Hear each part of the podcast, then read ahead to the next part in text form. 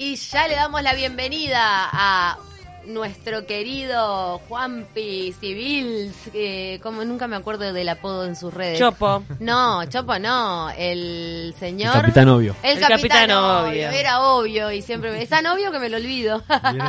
¿Cómo andan? ¿Cómo estás, Juan Pablo? ¿Todo bien? Muy bien, por suerte. Hoy no venís con la metáfora del elefantito que a mí la verdad me ha ayudado mucho en la vida, la tengo muy presente. El elefante encadenado. El elefante encadenado eh, y, explicamos un poco de dónde, de dónde viene. Está sonando sin cadenas de fondo. eh, este tema de los pericos. ¿Por qué viene este tema? Porque el fin de semana me estábamos con mi señora, Analía, que le tengo que mandar un saludo grande, un beso grande porque se me, se me quejó que no estaba saludando. Ah, mirá, Sale- está reclamando el saludo Para, si salen saludos a Así mi amiga a Carolina, que es el cumpleaños, ya, pero te aprovecho, mira. Bien, bien. Y estábamos reunidos con unos amigos y sus, sus parejas y salió el tema de adoptar perros. No sé si ustedes tienen perro, tienen mascota. Sí. ¿Tienen? No, yo ahora no tengo, pero he tenido. ¿Sí? ¿Vos- vos Tres. ¿Tres, Divino, ¿tres sí. perros? Bien. Entonces ahí en plena conversación sobre, sobre los perros eh, me resultó interesante traer este, este tema que tiene que ver con, bueno, eh, la indefensión aprendida que vamos a explicar brevemente de qué trata un experimento que hicieron el año 70 dos psicólogos, Seligman y Mayer, que voy a explicar brevemente para que se entienda. Voy a hacer todo lo posible porque en la radio explicar esto puede ser difícil, pero voy a dar lo mejor de mí. El experimento trata de lo siguiente. Lo que hicieron fue agarraron a un grupo de, de perros, ¿tá? los dividieron y a un primer grupo de perros le aplicaron una descarga eléctrica en sus patas. Antes de que se quejen, les avisamos que al día de hoy no se están haciendo experimentos con animales, por suerte. Sí, menos mal. Eh, se trabaja ahora con las famosas ratas de laboratorio, ya no trabajamos con animales. Pero en ese momento, la- bueno, hablar de la ética de los experimentos era algo nuevo, así que se usaban animales. Entonces, bueno, vuelvo al experimento. En, en esta primera parte le aplican una descarga eléctrica en, en estas patas y a un primer grupo de animales tenía en su hocico un botón donde apretando ese botón anulaban la descarga. ¿Está bien? El otro grupo de animales, de perros, recibían la misma descarga y no tenían ningún botón para apretar. ¿está? O sea, era inevitable Mm. sufrir este, este, este shock eléctrico. Eso se hizo en un momento, después se repite en una segunda fase, el experimento, con los mismos animales. La gran diferencia que lo que, lo, lo que hacen en este momento, hola Eli, están sacando una foto en este momento, lo que hacen en ese momento es al primer grupo de animales, aquellos que habían aquellos que tuvieron la posibilidad de, apretar con su hocico para cortar este, este shock, tenían una pequeña barrita, una pequeña valla para saltar y zafar de esto, para cortar con el shock. El otro grupo de animales, los otros perros, también podían zafar de esto. ¿Qué termina pasando? A ver si se imaginan cómo termina el experimento. No lo hacen. Los que tenían la posibilidad no lo hacen porque ya sabían que no iban a tener es- esa oportunidad. Exacto, los que pudieron, o sea, lo que midió este experimento, que es eh, de esto trata la indefensión aprendida, lo que midió este experimento es aquellos animales que pudieron con su hocico cortar con este shock, frente a esa valla, zafan, Buscaban saltan una solución. y se escapan. Los otros animales que estaban expuestos a la misma valla, al mismo obstáculo, ni se les ocurre saltar, se quedan totalmente paralizados, se quedan totalmente quietos y terminan, bueno, sufriendo las, estas descargas.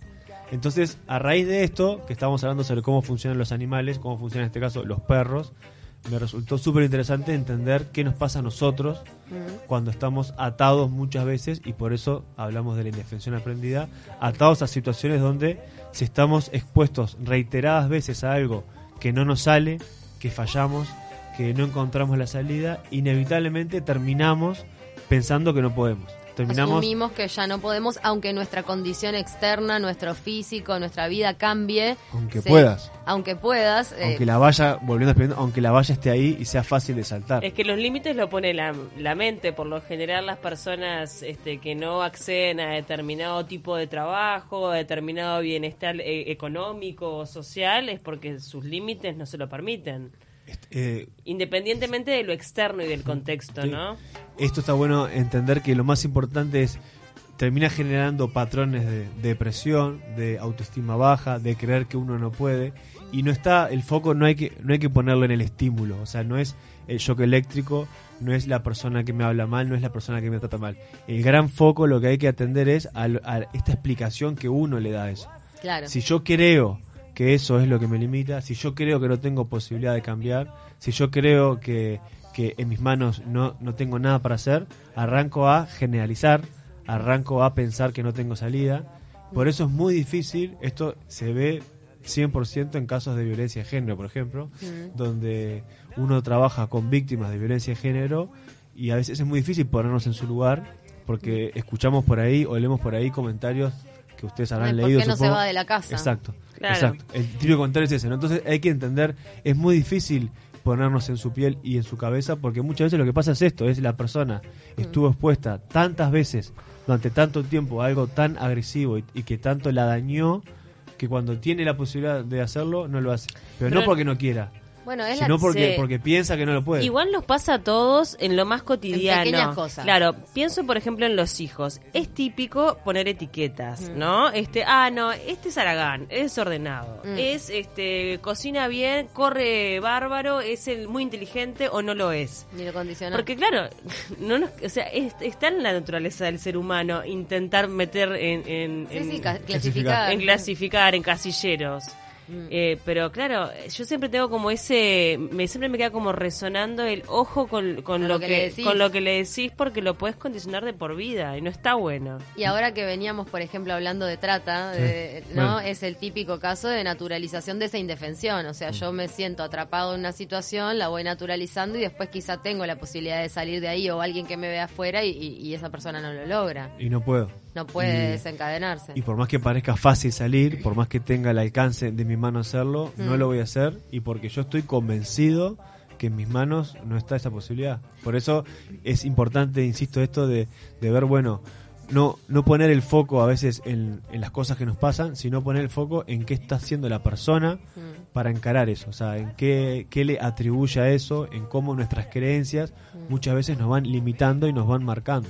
Claro. Pasa ahora, a ver, en situación, no quiero volver al famoso COVID porque estoy cansado de hablar sobre lo mismo, pero bueno, estamos viviendo millones de crisis laborales a, a raíz de esto. Esto es algo que no podemos cambiar, pero lo que sí podemos cambiar, lo que sí podemos incidir es, es bueno, ¿qué vamos a hacer con eso que nos está pasando? Claro, nosotras este, hablando mucho de la gente que se está reconvirtiendo, es la gente que tiene esa panorámica, Exacto. que no tiene afectada tanto su autoestima y dice, bueno, en esta situación yo tengo que cambiar para que mi entorno cambie. Y es muy difícil generar un cambio que no parta de uno. Pero creo que lo de la indefensión aprendida, uno piensa en, en gente que ha estado sometida a situaciones muy enca- de, de muchas cadenas, pero tenemos pequeñas indefensiones aprendidas todos, ¿no? En, en Todos. nuestra, en nuestras Y creencias. tenemos cadenas invisibles, que eso es lo que está bueno a raíz de este espacio, bueno, pensar y que la gente piense en su casa, bueno, cuáles son esas pequeñas cadenas invisibles que capaz que no soy tan consciente y que me han ido limitando. ¿Por qué? Porque a raíz de que yo fui cometiendo eh, o fui intentando diferentes cosas y no las logré, Mm. me fui creyendo el cuento de que no podía. De que es Por eso está tan de moda el tema de las constelaciones familiares, ¿no? El hecho de ocupar un lugar dentro de la familia que le queda cómodo a todos porque ya lo tenés Incluso ahí. a uno, ¿no? A uno, vos ocupás este rol porque te pusieron ahí, pero decís, pero pará, yo capaz que no soy esto o no me siento cómodo en este rol, no tiene nada que Mm. ver con mi esencia o he evolucionado, no soy la misma persona que era a los 12 Mm, claro. que ahora que tengo 30. Sí. Eh, y bueno, y eso también digo, es como ir rompiendo esas barreras, que es un aprendizaje. Mirá que no todo el mundo lo logra y lleva años. Y no estoy determinado de por vida, como dice Pau, Claro. a, a repetir mi, mi, mi- mi misma historia, a hacer siempre lo mismo. ¿Sabes en que lo veo mucho, por ejemplo, en las mujeres de la generación de nuestras madres o nuestras abuelas, que se encadenaban a una manera de hacer las cosas sacrificada, ¿no? Eh, no sé, viste esas Sí. mujeres que, por decirte, toda la vida lavó a mano, coso, se mataba así, y después tiene un lavarropa y todo, pero no, eh, sigo lavando las sábanas así porque está, así es como que, y, y dedica tres horas de su vida a algo que lo puede resolver, o en la cocina, ¿no? Con todas las cosas que hay hoy por hoy prehechas y accesibles o que, te facilitan un poco la vida y la, la- la abuela que se levanta a las 7 de la mañana, hacer, ¿no? Como que ya tiene aprendida ese sacrificio y no sale de eso. Sí. Y, no- y no puedes romper con esa. No puede barrera. romper con esa manera de hacer las cosas. La frase que me gusta esta de tanto si crees que puedes como si crees que no puedes, vas a estar en lo cierto, porque tu mente va a Sí. determinar Las creencias son, lo que son- te pasa. todo. Por eso, en la, en la in- si bien esta eh, indefensión se puede aprender, el mensaje positivo en todo esto es que se puede desaprender. Bien. O sea, ¿Y cómo lo podemos desaprender? Primero siendo conscientes de esto. O sea, Viéndolo. viendo que hay muchas de nuestras creencias que son las que nos hacen también eh, responder y las, que, y las que inciden cuando estamos actuando. Entonces, primero, ser consciente de esto. Segundo, entender que no está, como les decía ahora, no está el foco en ese problema, sino en cómo yo lo estoy interpretando, de qué atribuciones les estoy, les estoy dando. Y tercero y más importante, comenzar con pasos pequeños, con, con objetivos concretos, con algo pequeño, algo, algo chico para poder hacer, ¿no? La, la típica de no, no lanzarme a hacer algo muy grande de golpe, sino bueno, tener un objetivo chiquito que yo lo pueda todo, medir. no, no rompan un todo primer- de un una. pequeño primer paso y ahí poder ver que lo estoy logrando, que eso depende de mí, que soy yo el que generé ese cambio, porque algo que pasa siempre es cuando yo generalizo, estoy teniendo cambios positivos al frente mío y no los veo. Pues yo creo que todo es Claro. gris, yo creo que todo es malo, ¿no? Igual se, no- se pueden dar como los dos casos, ¿no? El hecho de repetir o de mantener esa conducta, por ejemplo, en una persona que sufrió violencia, en eso de repetir y ser sometido o de someter a otros, o el hecho de salir 100% y querer ser lo opuesto a este círculo vicioso que me, Sí. que me tocó, que me ¿no? tanto. Sí. Este, como que se dan esa- esos dos polos. Sí, o sea, en- diría Pau que esto de- que, la- que hablamos de estas creencias eh, pueden estar marcados por eso. A una persona que estuvo marcada por esto y marcada por algo, eh, si, si, la- si esta persona logró resignificarlo, puede que le juegue a su favor en el sentido de, bueno, Claro, hay, no gente, hay querer- gente que juega, ponerle, no hay gente que de repente tuvo un padre que fue un desastre y después son padrazos. Sí. ¿viste? Y es como todo lo contrario, voy a hacer lo que no tuve, porque yo quiero darle lo que no tuve. Y en nuestras vidas personales indagamos un poquito, siempre hay cosas que, que te auto, que te creíste, que te convenciste. Yo me acuerdo de toda la vida decir, por ejemplo, quizá porque, no sé, tengo una hermana arquitecta que dibujaba precioso, viste, toda esa parte, y yo siempre decía, yo no soy creativa, yo no soy creativa. Y Yo de no puedo. repente de grande empecé a decir, pará, tengo creatividad para esto, aquello, lo otro, y me empecé a dar cuenta y empecé a dejar de decir de mí misma, pero como uno se autocondiciona con los motes que Sí. se pone uno mismo, ¿no? Sí. Y que el gran problema es, es que a veces pensamos que esos motes están afuera Sí. y que son producto de, de nuestro entorno y muchas veces están en nosotros. Claro. Que nuestro entorno nos condiciona, por supuesto. No estamos acá diciendo que nacemos de... No, eh, por supuesto que incide y depende mucho de dónde uno nace, de con quién uno se rodea, todo eso marca. Pero sí o sí tenemos que volver a poner el foco que está en la persona la última posibilidad de cambiar, de elegir otro camino, de, de hacer otra cosa. Bien. Entonces, bueno, volviendo al elefante encadenado, que es de donde arrancamos, para que, para que por si alguien no leyó, le recomendamos este cuento que Ceci dice que le gustó mucho. Lo tengo muy presente la imagen del elefantito con la cadena. Es Eli un cuento de- sí, un- ahora, ¿qué tanto dice Eli que decís? sí. Está buena. Es un cuento de Jorge Bucay, por si alguien lo quiere leer, que brevemente le lo spoileamos, pero para que sepan que Jorge Bucay lo que cuenta en este cuento es que le gustaban mucho los circos, que le gustaban mucho los animales, en especial los elefantes, y él se preguntaba por qué animales tan grandes estaban atados una unas, con unas cadenas, si bien eran relativamente grandes, a una estaca chiquita. Entonces él se pregunta por qué este bicho inmenso de toneladas, si puede sacar la cadena, no lo hace. Habla con varios adultos que en el cuento te muestran que son como los sabios y los adultos le dicen, no, no quita la cadena porque está domesticado. Entonces él dice, bueno, si está domesticado, ¿para qué lo atan?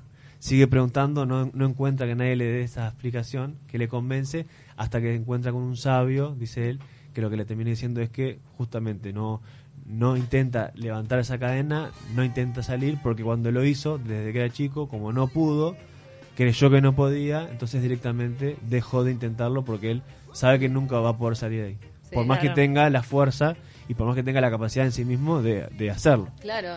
Ahora- perdón, para cosas positivas, para no darle un, un tinte tan triste a todo esto, también pasa. ¿No viste el perrito que se te sube en la falda todo el día, después crece y es tremendo perro y se te quiere subir a la falda? Es un Claro. gran danés. Con los animales se ve... Porque eh, el animal de chiquito está, se acostumbra a que se te trepa y, y le cuesta darse cuenta de su propio tamaño. Ahora, ¿qué pasa con este la verdadera, viste? Yo no, no, no sé qué tanto, eso de la verdadera esencia, ¿no? Que en realidad uno no sabe, pues decís, ¿quién soy? ¿Quién soy realmente? ¿Qué es lo que, Mm. cuáles son mis atributos, mi personalidad? Hay cosas que, verdad, que ya traemos hasta genéticamente, ¿no? De fábrica. De fábrica que tiene que ver de repente con, o con nuestro carácter o personalidad, hasta en gustos de comida, Mm. yo creo, o sea, creo que eh, se pasa por el ADN mucho. ¿No? Entonces, ¿cómo hacemos para, para poder discernir entre lo que es eh, Sí, sí, lo propio, que es y- propio. Y, lo que es Y adquirido? lo que es creencia. Yo creo que ahí lo... O sea, está eso, bueno... eso es dificilísimo. Está bueno, primero, Pau, entender que todos venimos, como decíamos ahora, de fábrica con un envase, ¿no? Sí. Y venimos con algo y que podemos tener cierta predisposición a un tipo de actitudes, a otras. Pero volver a poner este foco de que en cualquiera de las situaciones o en cualquiera de estos frascos, la persona sigue siendo la última en, en poder decidir. En poder En cambiar. algunos casos le puede costar más porque ese frasco puede ser de una manera, Mm. en otros casos capaz que este frasco es, es más amplio y sea más fácil, pero Sí. siempre la persona O coincide más, como dice Pauli, con tu esencia, coincide y no te molesta. Yo creo que el trabajo principal es hacerlo en las cosas que te van dañando, porque uno está condicionado en casi todo, por su crianza, tiene creencias en todo, pero aquellas creencias que te hacen daño, porque de repente una creencia que, bueno, es condicionada, pero te deja vivir en paz No, y, vivir tranquilo. Y, eso- y sos feliz con esa creencia. Claro, sí, bueno, yo qué sé, ponele, no, yo no soy creativa, pero no me interesa. No me interesa, y bueno, no. y no me hace daño, pero cuando te hace ruido, cuando neces- es una traba para tu vida, ahí es donde para mí vale la pena trabajarla, ¿no? Porque después lo demás, en lo demás también estás condicionado. Pero si estás cómodamente condicionado y feliz, bueno, ya está, ¿qué va a hacer? claro. es parte del Es ser. estamos condicionados desde que nacemos. en ¿qué vamos a todo, hacer? claro, tu y manera reconocer, de pensar. es claro, reconocer estas cadenas que podemos tener, que algunas pueden ser más visibles que otras, o Mm. algunas pueden ser más obvias que otras, pero es importante entender que hay muchas cosas que nos pueden ir marcando y como decías vos, vos podés elegir si dejas que eso te afecte, si no le vas a dar tanta bolilla, Mm. si querés, capaz, si te afecta tanto y querés cambiarla, bueno, ¿qué puedes hacer para Te hace ruido si te sentís que te traba en la vida. Ahí es cuando decís, che, ¿por qué esto me estoy Y trabando? recuerden, se puede desaprender, o sea, esta indefensión se puede modificar. Eh, no, no hay que entender que estoy condenado a, a ser como el elefante y que nunca voy a poder sacar de esa estaca. Como acá no estás en consulta terapéutica, ¿tenés algún ejemplo de tu vida personal sobre esto? Sobre- uh, bueno, de haber, siempre de, me- de haber siempre sido el elefantito. preguntas. No, no, eh, así si me agarras rápido me, me cuesta poner un ejemplo puntual. Sí, veo, veo muchas cadenas que, que he tenido y veo que a lo largo de los años, yo tengo 35 ahora, estoy pudiendo hacer visibles algunas cadenas que antes no. Creo que eso es lo más importante. Yo Eh, ayer Claro, tuve una conversación con mi hija sobre esta metáfora sin saber que la traías, que fue muy interesante porque me decía que ella veía como la abuela, que es mi mamá, este, muchas veces decía, bueno, tal cosa, pero no le digas al abuelo que se pone nervioso, pero no, no sé qué, no le muestres a verdad, no sé qué, viste la típica, ¿no? De, no le muestres al abuelo que se pone nervioso. Entonces me dice, no sé por qué la abuela siempre me está diciendo que no haga esto en referencia al abuelo, porque eh, no me deja probar si él realmente se pone nervioso, ¿no? Y entonces yo ahí le explicaba la, la metáfora del elefantito y le digo, vos sí podés probar. Ella ya está encadenada en esa situación de que ya de convivir mil años ya considera que él con esto se pone nervioso. Entonces Claro. no da la chance de a ver si puede ser distinto. No intentes cambiar a la abuela, cambia vos con respecto a la relación con tu abuelo Sí. y de decir, mira, no importa, así como, no sé, era el ejemplo de comer eh, helado del tarro, ¿no? No porque a tu abuelo no le gusta, pero el abuelo no me dice nada, me dice, ya le digo, bueno, manejalo mano a mano con el abuelo, pero no intentes cambiar a la abuela que ya tiene el pensamiento condicionado al respecto, ¿entendés? A mí me pasó, por ejemplo, con la maternidad, porque yo al ser la más chica, y nunca me gustaron los niños, y siempre fui muy desvolada, muy no sé qué, y siempre me decían, ay, Paula, cuando tenga un hijo ¿Va lo va a dejar olvidado, no va a tener, no Sí, le va sí. a cambiar, no va a, ten- no va a poder, no Pobre va a po- ella no va a poder. Y yo, en el fondo, decía, pero sí, obvio que voy a poder. Y obvio que repude. Y, Y- y me salió bien. Y mirá lo gracioso, ¿Entendés? Eh, la eh. familia que te conocía de esa época te decía eso y todos los que te conocen de adulta te dicen, sos una madraza. Sí, o sea, yo para. Es que en el fondo fue como tuve que romper, pero ¿por qué no voy a ¿Y poder? quién ponía esa- esas cadenas en tu caso? ¿Quién le, claro, no, Claro, era- no era- eras vos, era tu familia. Era como la familia porque ya era ese rol de, ay, no, ella está para la pavada. Claro. Lo va- se lo va a dejar olvidado. Seguro se lo deja olvidado en algún lado. Y dije, no, no, a mí me decían que no le iba a escuchar durmiendo porque dormía como un tronco adolescente y claro, uno después cambia y te, Después, ¿viste? no, Sí, no, no, no, no era tan así, así. No era tan así. es Qué divertido. Bueno, es lindo encantó. darse cuenta de la cadena, ¿no? Como que Sí. es una liberación que te A genera repasar. mucha autoestima. a repasar cuáles son nuestras cadenas, así como mensaje final, y a tener presente esto que decíamos de que hay muchas cosas que capaz que no podemos cambiar o que no está en nuestras manos cambiar, lo que sí está en nuestras manos es cuál es la actitud que tomamos frente a eso. Y ahí tenemos millones de cosas para hacer. Y ahí volvemos al ser, hacer, tener de ayer, ¿eh? Porque ayer Claro. eh, decíamos que el, el orden, ¿no? Cuando uno quiere tener algo diferente, primero tiene que encargarse de ser diferente, hacer las cosas diferentes, y ahí viene el resultado. Totalmente. Bueno, Juan Pablo, la columna la pueden escuchar en el en Spotify, en, dentro, de, de- dentro del del Capitán podcast, Obvio. el Capitán Obvio. Donde buscamos hacer obvio lo que a veces no es tan obvio. Te iba a decir, estas cadenas no son tan No obvias. son tan obvias. ¿Estás teniendo unas charlas internacionales, puede ser? internacionales. ¿No, ¿No estuviste con Bucay o, o estoy No, equivocada? lo podemos llamar, eh. Bueno, pero vamos a armar algo. Va- vamos a hacer algún intercambio. No, hemos tenido gurús. la, la vez pasada con el erizo, eh, A la gente le gustó mucho, se ve. Mirá. Así que vamos a ver qué repercusión tiene este. El Ah, tra- elefante. que para eso traes más Los animales. Todo funcionó. bueno, y lo de los perros de Pavlov es bien el condicionamiento también. Por Cuando les babean porque es la hora que le dan comida, es el clásico ejemplo de, de un condicionamiento que, que, bueno, no sé si genera indefensión, pero, pero sí que estamos condicionados, ¿no? Seteados, sí. Ah, qué horrible la mente, como nos han seteado la Pero Nos bueno, encantó. estamos acá para aportar, para que todos se sientan libres, suban su autoestima y se animen a cambiar lo que no les guste de sus vidas. Gracias, A las órdenes. Grande. Eh, vamos a una tanda y venimos con Gabo Mautone porque sin Gabo no hay frío. Es verdad. ¿Estás preparado para cantar, Gabriel? Queremos que hoy cantes. Gabriel, es tu talento oculto, ¿por qué no lo ves? Sos el elefantito de la cadena. La ópera te está esperando. en busca de historias felices. Felices serán el día en que pisen firme. Sin cadenas sobre los pies, me puse a andar. Hace tiempo quise encontrar mi destino. Nada escapa, nada muere, nadie olvida, eso lo sé. Nada escapa, nada muere, nadie olvida, eso lo sé. Sin cadenas sobre los pies,